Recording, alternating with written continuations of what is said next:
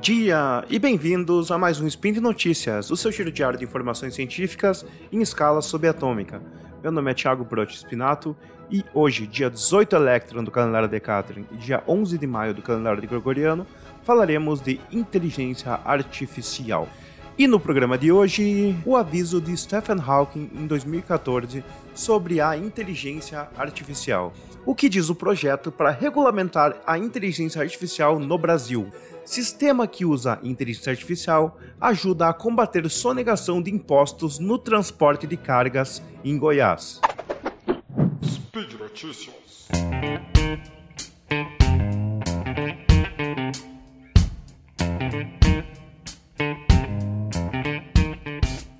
Na nossa primeira notícia do dia de hoje, uh, sabemos que o debate sobre as novas tecnologias de inteligência artificial elas têm aumentado de uma maneira muito rápida nos últimos tempos, tanto nas nossas relações do dia a dia quanto na imprensa. Só que esses debates muitas vezes eles vão para o lado de questões que envolvem os perigos dessa tecnologia. E claro que sabemos que muitas vezes esses títulos, esses debates, eles são inflados para gerar comoção, gerar cliques de links, porém, existem também questões que deveriam ser pensadas sobre esse assunto e que muitas vezes podem interessar a nós como sociedade. Por essa razão, surgiu agora, novamente na mídia, uma declaração que o físico teórico Stephen Hawking deu a uma entrevista na BBC, que citando ele, ele disse: "O desenvolvimento da inteligência artificial total pode significar o fim da raça humana". E ele ainda ressaltou, né, que a tecnologia desenvolvida sobre isso até agora havia se mostrado muito útil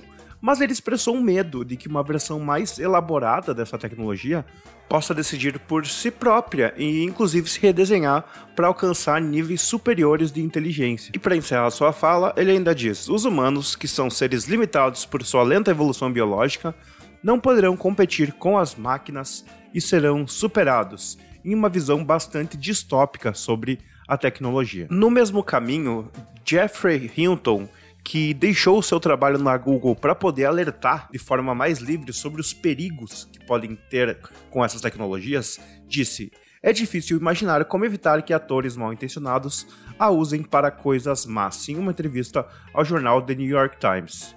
E outra coisa que ele fala também é: veja como era há 5 anos e como é agora. Pegue a diferença e a propague para frente. Isso assusta. Com isso, a gente pode entender que existe sim diversos problemas quando se fala na tecnologia de inteligência artificial, porque ela pode né, sair de controle e gerar algum tipo de caos ou distopia na nossa sociedade.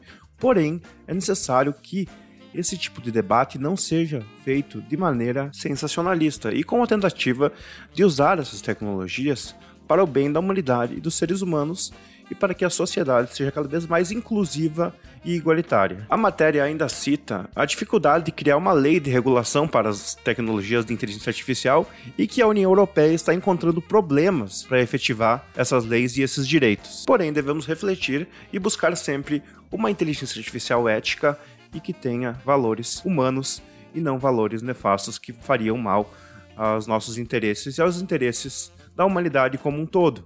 Como citado anteriormente, existem os problemas, existem as questões éticas, existem questões problemáticas, mas se nós, como seres humanos, buscarmos regulações e veremos que isso está ocorrendo inclusive no Brasil, certamente encontraremos meios de criar uma inteligência artificial que nos complemente e que não nos substitua.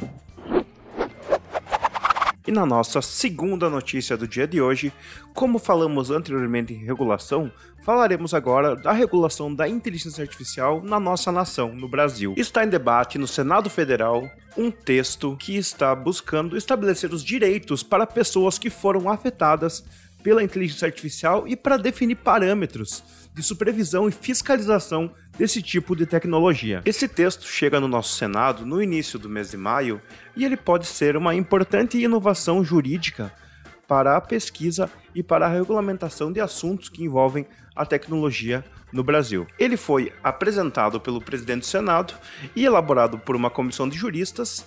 Então, cria-se o projeto de lei número 2338 de 2023. E o que diz o texto? Ele cria fundamentos para a regulação da tecnologia, como o respeito aos direitos humanos, à privacidade e aos valores democráticos, bem como aos princípios de não discriminação, da livre iniciativa e concorrência, do desenvolvimento tecnológico e científico, de acesso à informação e de defesa do consumidor entre outros. Nota-se com isso que ele tem bastante cuidado em respeitar os direitos fundamentais da nossa Constituição e colocar a tecnologia como um aliado e não como um impedimento para que esses direitos sejam exercidos pela nossa população. Outro ponto importante é que esse projeto de lei ele proíbe o uso e a implementação de sistemas de inteligência artificial que induzam usuários a atitudes contrárias aos direitos humanos e valores democráticos ou que ponham em risco a sua saúde e a saúde de outros ou a própria segurança.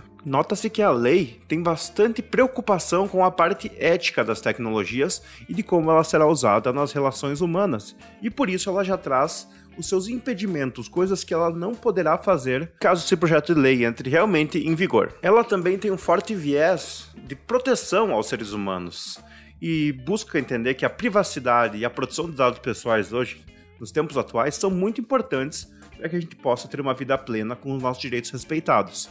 E pela proposta, as pessoas que foram afetadas por algum dano da inteligência artificial, primeiramente elas teriam que ser informadas previamente sobre interações com sistemas autônomos. E podendo inclusive contestá-las, caso tenham alguns de seus interesses atacados ou impactados pela máquina ou sejam vítimas de algum algoritmo discriminatório ou algoritmo que fere os direitos humanos. Mas e aí, quais são as punições caso venham a ocorrer, né, esses danos, esses crimes pela automação? O projeto de lei, ele fala que o fornecedor ou mesmo o operador da inteligência artificial que cause dano patrimonial, moral, individual ou coletivo é obrigado a repará-lo integralmente, independentemente do grau de autonomia do sistema. E ele ainda cita o Código de Defesa do Consumidor, estabelecendo sanções que vão desde advertência e multas, que poderiam chegar até 50 milhões de reais, bem como suspensão parcial ou total, temporária ou definitiva das atividades da empresa que está descumprindo a lei. Com isso, podemos entender que temos muito chão para percorrer quando falamos de inteligência artificial, mas é importante que os países as nações todos estejamos juntos e em consonância para que se criem regulações para que esse tipo de automação, esse tipo de algoritmo, não seja algo ruim para a humanidade e para a nossa vida em sociedade. E na nossa terceira e última notícia de hoje, vamos falar um pouquinho sobre sonegação fiscal e inteligência artificial. A gente sabe que a sonegação fiscal no Brasil hoje é um grande problema. Milhões e milhões de reais são sonegados todos os anos, sendo que esses valores poderiam ir né, para programas sociais e para melhoria do nosso Estado-nação. Outro fator importante sobre o Brasil é que a maioria das nossas cargas chega até nós por caminhões que estão nas nossas estradas. E por essa razão, muitos desses bens não são declarados corretamente para a fiscalização. E pensando nesse problema, em Goiás, um sistema que usa inteligência artificial está ajudando a combater a sonegação de impostos nesse transporte de cargas. Como diz a matéria, o transporte de cargas em caminhões em Goiás é bastante intenso e por essa razão foi desenvolvido um sistema pela Secretaria de Economia. E como esse sistema funciona? Algumas antenas registram a movimentação dos caminhões nas estradas e as placas são fotografadas e tudo é enviado por uma central. Essa central cruza os dados com as informações das notas fiscais que tem das mercadorias. O superintendente de controle e fiscalização, Marcelo Lima, ele explica: as empresas emitem as notas fiscais quando fazem as suas vendas. As transportadoras emitem os documentos informando quais caminhões vão transportar aquelas cargas e as, e as antenas registram a passagem desses caminhões. A gente chega a identificar os caminhões que estão transportando um documento e também aqueles que estão sem documento. Outra coisa que os radares conseguem identificar é quando o veículo sai da rota. E ele dá como exemplo aqui por exemplo, um caminhão com carga de laranja emite nota em São Paulo com destino a Salvador, mas a antena detecta a passagem dele nas estradas de Goiás. Por essa razão, o sistema gera um alerta de inconsistência fiscal e os auditores são automaticamente comunicados. Se constatando então essa movimentação suspeita, o sistema emite um alerta e os fiscais, com a ajuda de policiais rodoviários, fazem a abordagem do caminhão que está com alguma coisa suspeita. A reportagem ainda revela que 31 antenas já estão instaladas, mas a Receita Estadual quer chegar a 200 até o final do ano que vem, monitorando toda a divisa de Goiás com outros estados.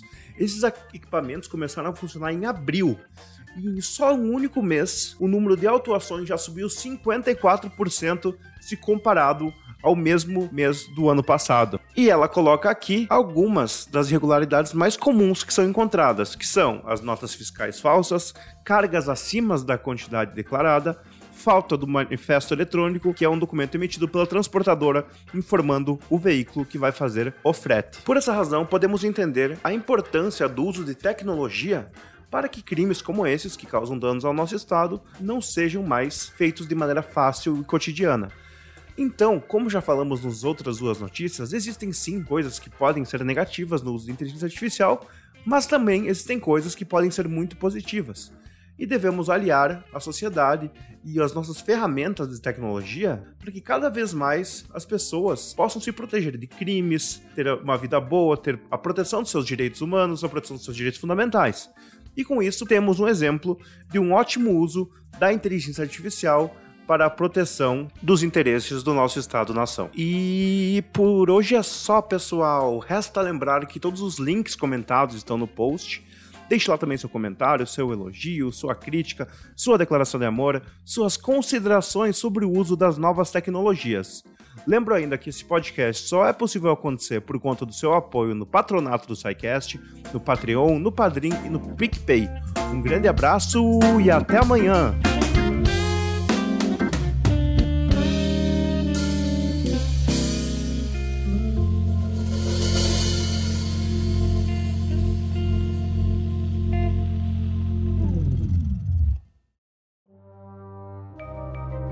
Este programa foi produzido por Mentes Deviantes.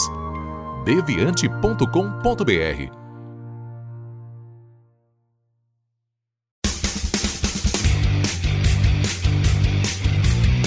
Cortes, edição de podcast.